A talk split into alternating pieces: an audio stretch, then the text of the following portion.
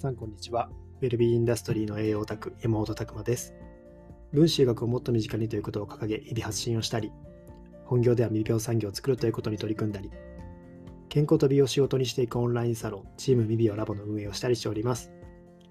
この配信では私、山本が毎週月曜日の21時から開催しております。管理用紙も知らない未病予防栄養学勉強会にて語りきれなかったことや、分子医学を学ぶ上で役立つ知識、日々を持っていることを発信しております。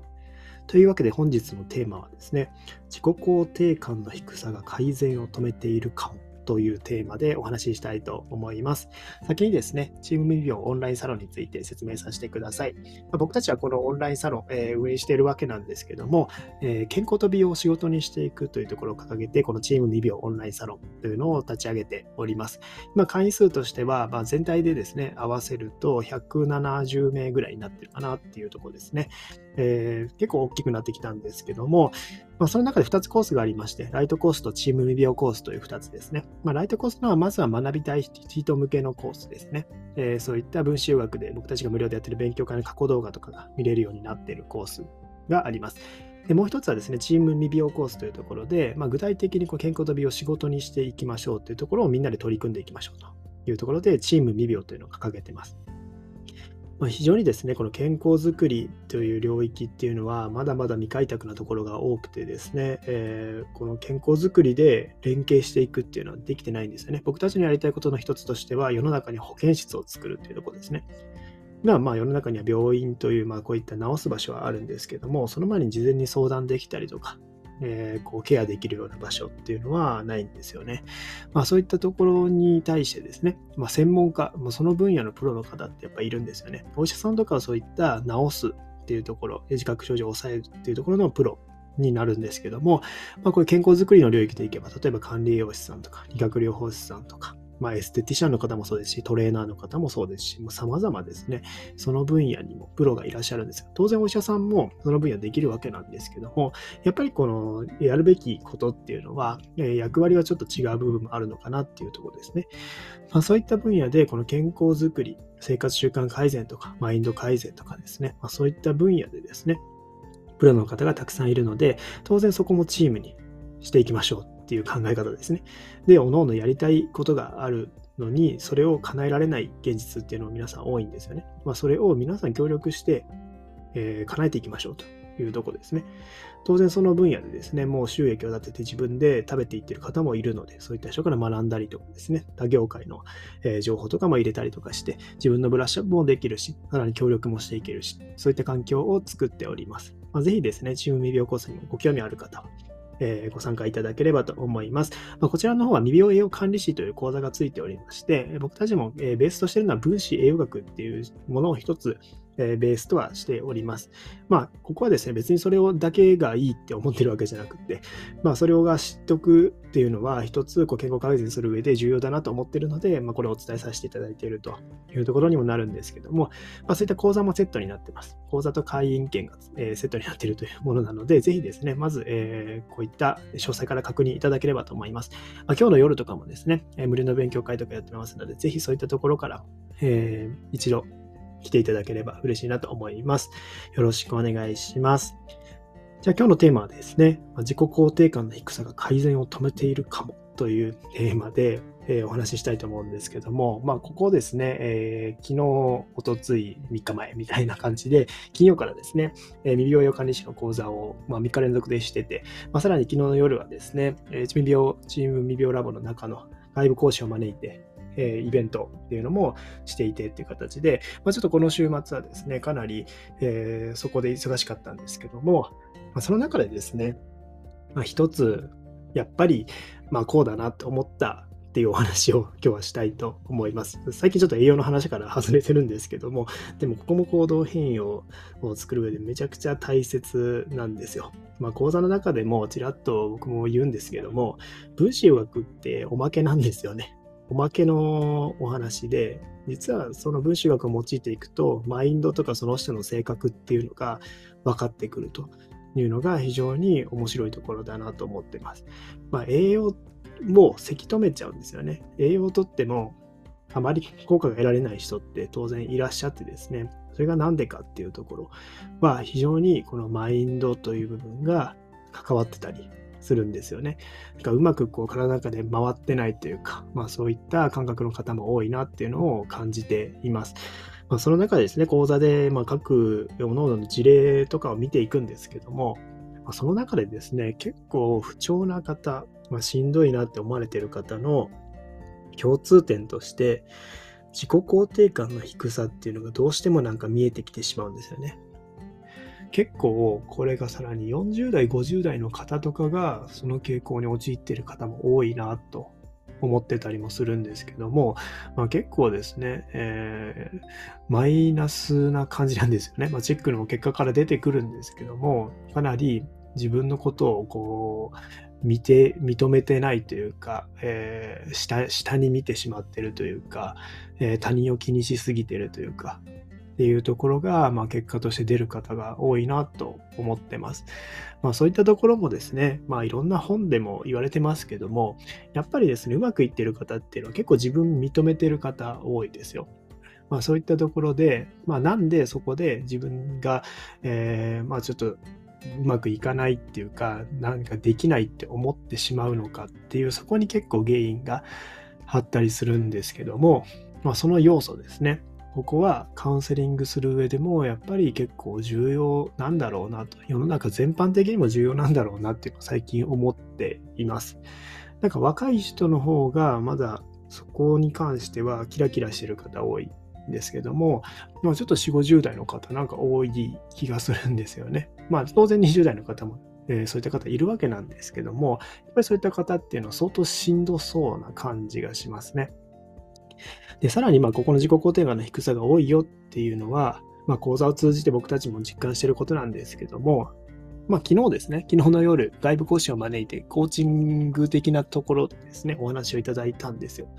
まあ、そこで非常にマインドセットのお話だったんですけども、まあ、この、面白いなと思ったのは、まあ、思考ですよね。プラス思考というか、えー、そういった自分の考え方っていうのがすごく行動にも反映されるよというところですね。まあ、その中で一つ、えー、僕なりに面白いなってやっぱり思ったのは、えー、一つ事例が出されてですね、まあ、ある人が、えーまあ、海外の昔ですよね。なので拷問とかをこう受けてた方がいると。で、それで、まあ、日々そういった、えー、拷問をされるわけですよね。ただ、その人はですね、えーまあ、その拷問する側もいるわけですよ。されるってことは拷問している側もいる。まあ、それの時に、まあ、普通は辛いと思う。まあ、そんなの嫌だと思ってしまうのが普通なんですけども、その方は、まあ、その拷問をする側にも何か理由があって、別に好きでやってるわけじゃないんだろうなと思ったというとこなんですよね。そうすることで、拷問してる側ですよ。自分はされてる側で相当辛いはずなんですけども、なんか許すことができたというような考え方があったみたいなんですね。まあそういう事例があったと。まあ、これって非常に面白いなと思ってて、なのでまあ言いたいこととしては考えようだよっていうところですね。まあ、自分の思考って無限に考えることができて、まあそれに対していいも明らかに悪いことでもいいように取ることはできるんですよね。まあ、やってることは明らかに良くないことですけども、それをいいようにプラスに持っていくこともできるっていうところだと、まあこれって、ま、人間ならではの面白い視点かなって思うんですけども、まあ何でも考えれるってことですよね。まあこれすごいなって逆に僕は思っちゃうんですけども、人間ってすごいっていうポイントだと思うんですけども、要は頭の中でそういうふうに思うことができる。まあ、自己肯定感の低さっていうさっきの話とちょっとつなげるとですね、自己肯定感の低さって何が作ってるかっていうと、自分で作ってるんですよね。要するに。で、まあ、会社が忙しいとか、えー、子育て忙しいとか、めちゃくちゃもうこれは、できないよっていうところっていうのも、まあ、当然それで、えー、言い訳になっちゃうわけなんですよ。まあそういったところで自分でそれをポジティブに変えられるか。あ自分って引っ張りだこだよねと。頑張れるよねと。まあこれもあの講座の中でお話あったんですけども、そういうふうに捉えるか、めちゃくちゃ忙しい、えー、私はもう会社にやられてる人なのか。っていうところも、実はこのマインド一つで自分の考え方になっていきます。まあ、それをですね、やっぱり自己肯定感の低い方で考えるとですね、どんどんどんどん自分はダメなやつだというような自己承認能力がですね、どんどんこう食らってきてしまうんですよね。そうすることによって、体は悲鳴を上げてくるというような負のサイクルが出来上がるというところで、まあ、あらゆる、まあ、健康の方もそうですけれども、こういった、えー、まあ、そのプラス思考というか、っていうところは、いろんな本にもですね、自己啓発の本とかにたくさん書かれているので、まあ、おそらくそれが正しいんだろうなっていうのは僕の中でも思うことなんですけども、やっぱり一つですね、このプラス思考を作る。で、自分のこの、まあ、健康自体も自分の考えが作ってるんだというような気づきっていうのはめちゃくちゃ重要かなと思います。まあ、こうカウンセリングしててもですね、やっぱりそこが、えー、もうダメだダメだ、でもでもってなってる方って、まあなかなか改善しないんですよね。まあ改善難しいタイプと読んでるんですけども、まあそういった方っていうのは、ここを作らないといけないんですよ。うん、なんで結構難しい、えー、ことなんですけども、まあ、自己肯定感作ってあげる。なんでそう思っちゃうのかって考え方次第だよっていう、実はコーチング的要素っていうのも、この、え、行動変容っていうところにはめちゃくちゃ重要で、でもなんでそうなってるのか、なんでそう考えてしまうのか、まあ、そういったところもポイントがあったりもするというところですね。あとは栄養とかもですね、そこにも関わってるとは思います。やっぱり栄養不足によって、そういうのを落ち込むような、え状態に体の代謝がなってるっていうのも正直あると思います。なので、まあ、どっちかを先にやればいいってわけじゃないですけど、両方やらないといけないんですけども、例えばタンパク質をしっかり入れて、ビタミンも入れてったら、なんか前よりポジティブに考えられるようになりました、みたいな。これあるあるなんですよね。結構タンパク質不足とか、っていう方っていうのは、それで実感あること多くて、まあ、それによってメンタルが回復してきました。みたいな話とかもあるあるだったりするので、まあ、実は栄養は絡んではいたりもします。まあ、当然栄養だけじゃなく、全体絡んでるんですけども、まあ、それをですね、いかに、え、自己肯定感の低さっていうところを、まあ、ずっと思ってるんじゃなくて、まあ、全部の不調は自分で作ってるんだよと。まあ、自分次第なんだよと。他人と比較してるのも自分次第なんだよというところを気づけるかどうか。かなと思います。まあ、成功してる人は大体こう自分の、まあ、責任ですよね。自分の考え方、自分のっていう自分軸になってる方が多いので、えー、やっぱり相手のことを気にしてしまうとかっていうのはもうこれ他人軸になってる象徴でもあるので、まあ、そういったところはですね、あくまで自分を大切にするっていうのが、まあ、かなりですね、この行動変容でも重要なのかなというところに思います。まあ、この週末ですね、まあ、そんなことをずっと考えていたので、なんかその最後の講座も含めて、えー、やっぱここって大切だよねって一つ思いましたので、ちょっと共有させていただきました。まあ、ぜひですね、何かご参考になればと思います。まあ、とやってもね、えー、落ち込んでる方にポジティブになれっていうのは、これは無茶な話なので、まあ、そこに寄り添ってあげるっていうですね、まあ、そういった、えー、ところが必要になってくるのは間違いないですし、栄養も絡んでるも間違いないですし、まあ、様々な要素を考えていかないといけないのでですね、一つでも自己肯定感の低さっていうのは結構いろんな改善をせき止めてしまうよと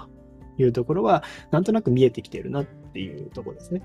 まあ、それをどんどん確かめていきたいとも思うんですけども、まあ、そういったところを思いましたというお話でした。はい、今日はですね、自己肯定感の低さが改善を止めているかもというテーマでお送りしました。皆さんの日々のインプット、アウトプットを応援しております。ウェルビーインダストリーの栄養オタク、山本拓馬でした。じゃあまたね